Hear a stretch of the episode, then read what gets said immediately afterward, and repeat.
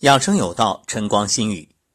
今日是惊蛰，二十四节气之三。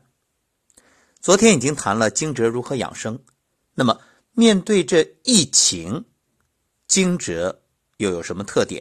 我们该如何去自我防护呢？惊蛰节气的时令养生啊，贵在水土合德。什么叫水土合德呢？你看。疫情的病毒感染者，多数人是发高烧，心中寒冷。中医认为属于肾阳严重匮乏，命门火衰，阳气脱离于心，热去而寒聚，阳气散于体表，遇毛孔闭塞，形成高热。所以啊，其实是假热而真寒。伴随的症状呢，胃胀、腹胀、不思饮食。唇色暗淡，脸色糙黄，便稀便溏，属于肾阳虚弱，命门火衰，无力生化脾胃土；或者呢有呼吸失常，属于脾土生化肺经乏力。更有甚者，逆喘，就是肾不纳肺气而导致的。中医认为肾为喘之源，死亡者呢多数痰色肺湿。实为脾气太虚，中医认为脾为痰之源。针对这一次疫情的失衡特点，健脾和胃与温补肾阳并举，这就称为水土合德。肾水和脾土，因为惊蛰啊是太阳直射点越过赤道进入北半球之前的半个月，气候受水星影响。仍处于春行冬令的状态，俗称倒春寒。但惊蛰之后呢，包括人的细胞在内的万物苏醒活跃，生发敞开的机制使寒邪容易涌入。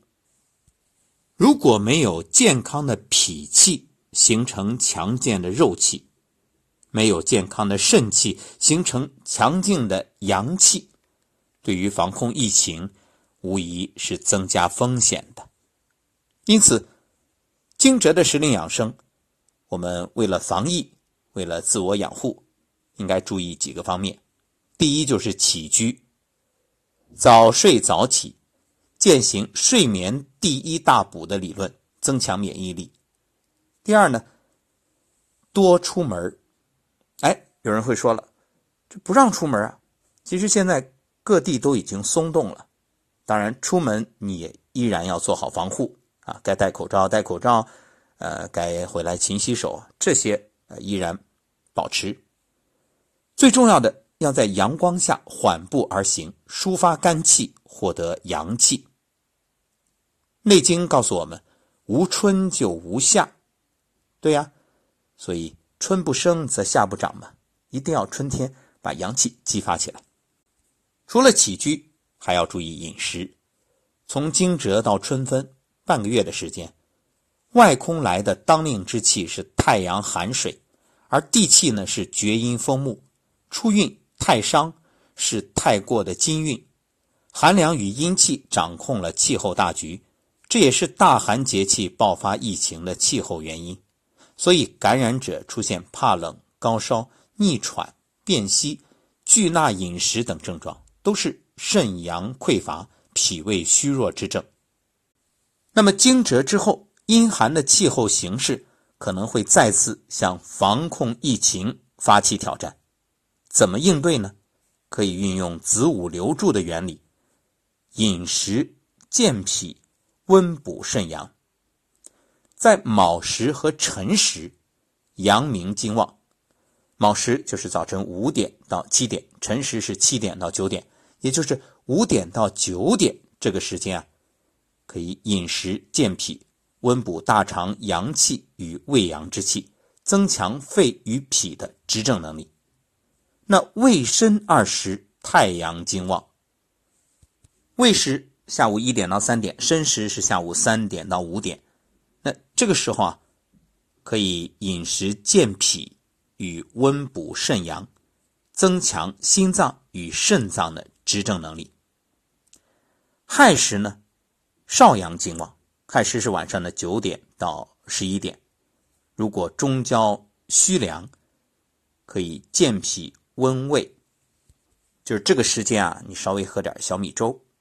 那如果腰背寒凉呢，要温补肾阳，热水泡脚是不错的选择。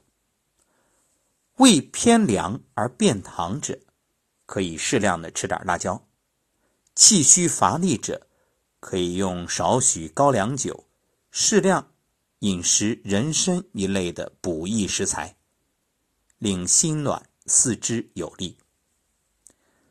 三月二十号春分，对于北半球来说，这是利好，因为太阳直射点越过赤道进入北半球，地气由之前的阴凉变暖，木星取代水星对地球产生影响，由春行冬令转变为春行春令，就宣告北半球倒春寒结束。所以你只要遵循这个规律，加强自我养护，就可以安然度过此劫。